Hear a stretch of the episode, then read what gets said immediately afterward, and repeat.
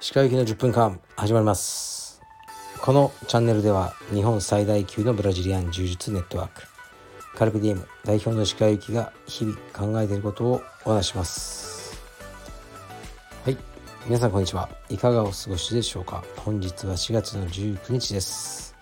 東京は非常に良い天気です。最高です。毎日こんな天気だったらどんなに良いことでしょうか。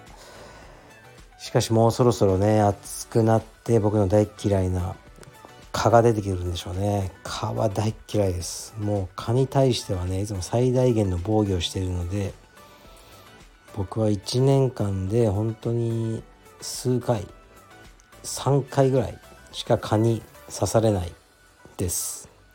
もう防御しまくってるんです。だけど刺された時のあのショックが大きいですね。蚊は大嫌いです。シンガポールにももういましたね。そうシンガポールはねもう蚊がいるんですよ。もう蚊がいる時点でもうダメです。年中います。はい。でえー、っと何か言うことあったかな。あバンコク道場ですね。は一応ですねもう準備してます。バンコクのサトーンというとても良い高級な場所みたいですね。でもう物件もあって内装も始まるようです。で予定では7月にオープンできるんじゃないかなって感じですね。で今インスタのアカウント作ったりそういうことをしてますね。バンコク道場の、え、インストラクターは決まってます。黒帯ですね。名前を発表します。と言ってあの発表したいんですが発表しても「ん？誰?」ってなる感じだと思いますね。すいません。そういう感じです。だから特に今はまだ言いませんが彼は5月の1日からカルペディエム青山で、えー、2ヶ月ほど研修をしてもらおうと思ってます。ここが大事です。青山道場で研修をしてでねあのそれからバンコクに行くことになりますね。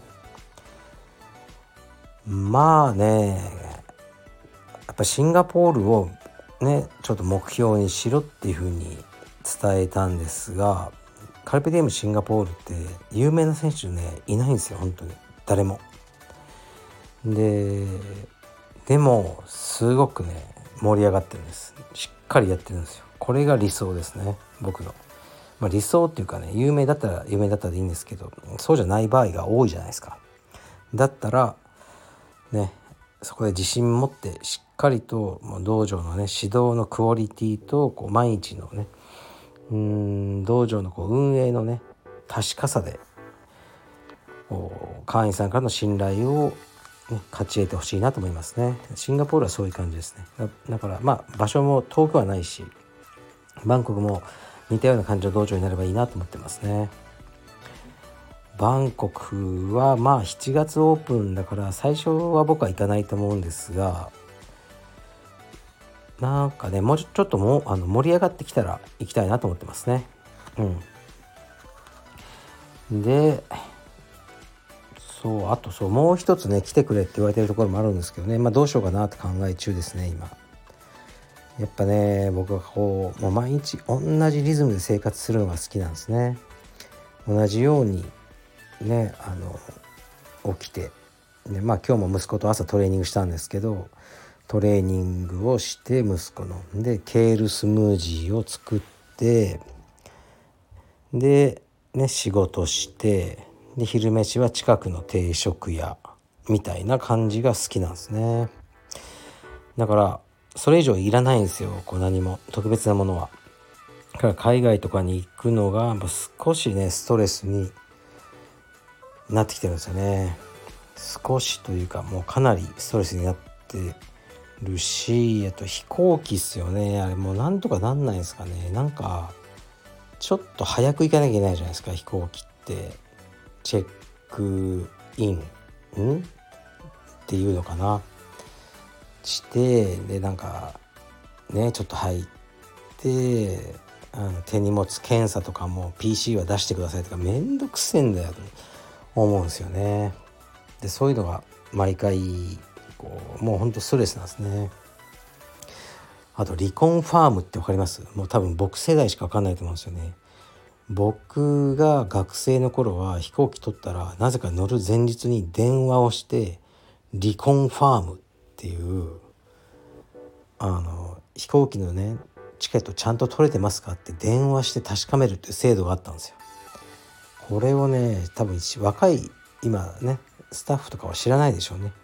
離婚ファームといえばもう僕ら世代僕らより上の人もねみんなやってたと思います。はい、離婚ファームに関するあの思いがある人はレターください。でえっとねそうまあ飛行機がもうストレスなんですよね。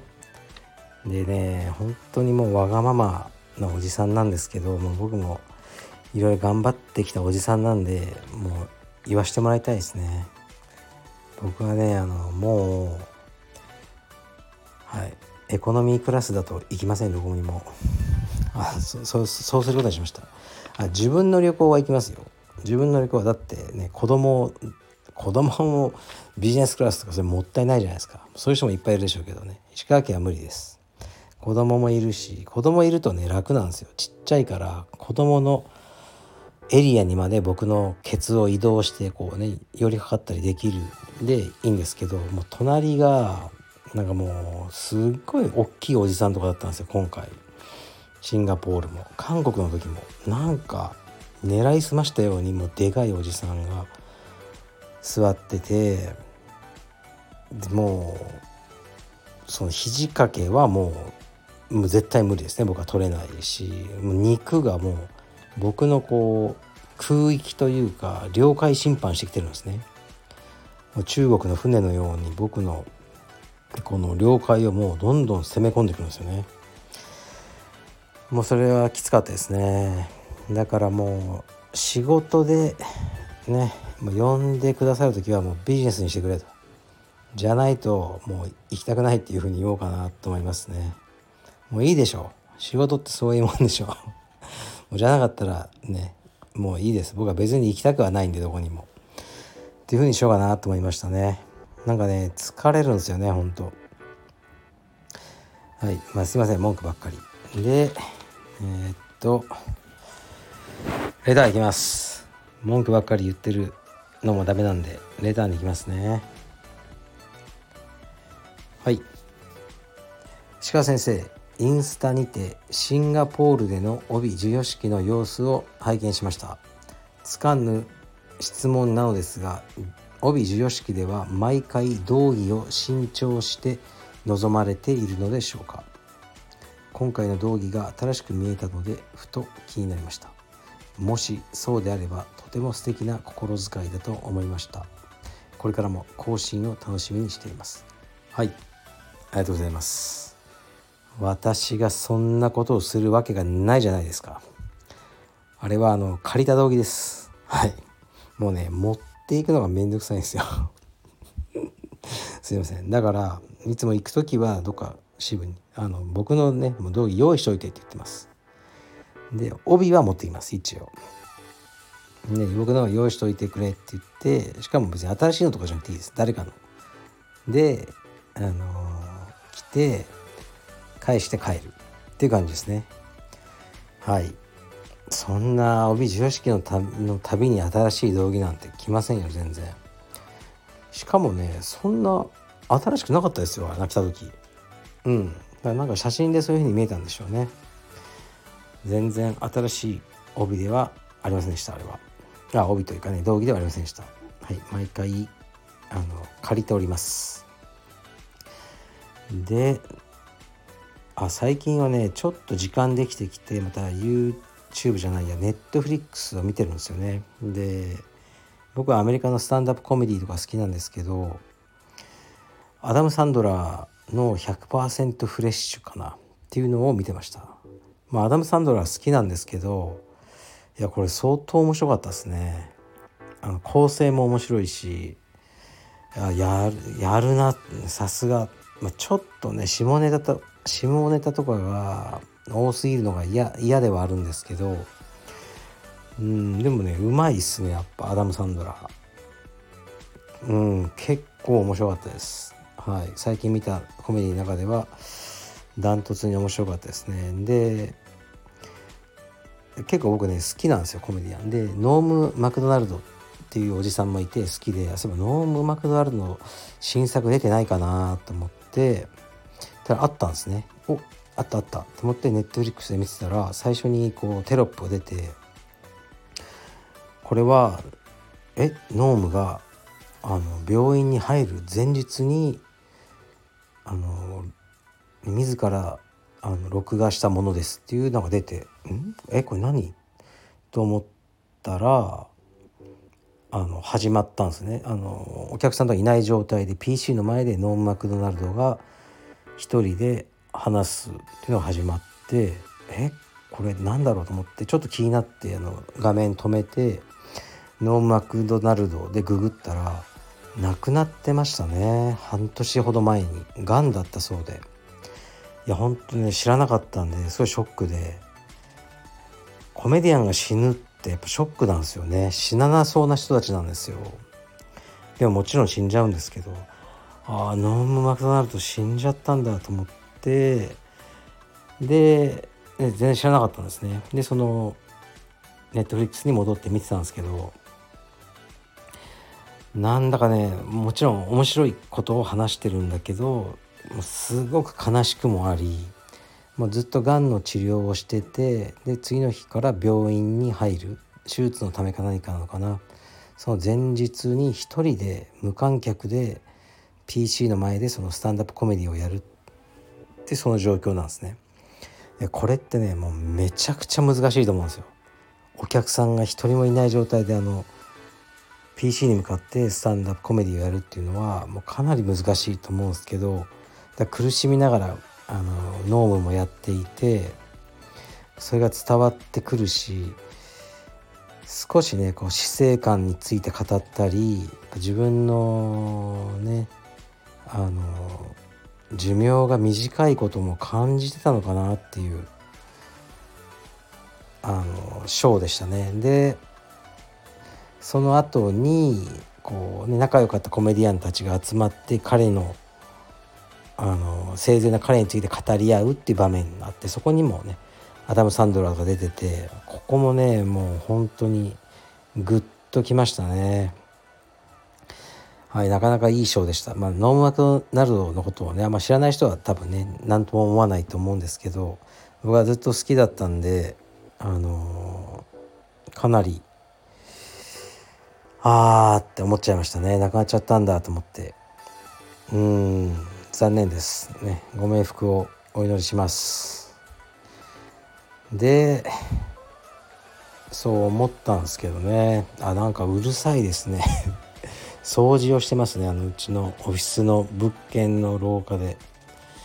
うんあ今うるさいですね。って言ったらちょっと静かになっちゃいましたね。聞こえたのかな？うん多分聞こえてないと思うんですけどね。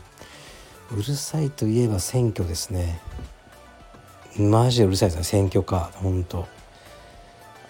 うんもううるさいと思ったやつには絶対に投票しないようにします。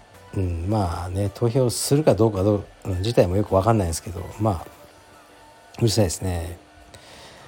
あとねうちの家はね近くに大使館とかが多いんでもう土日の朝とかにあの右翼がめっちゃうるさいです。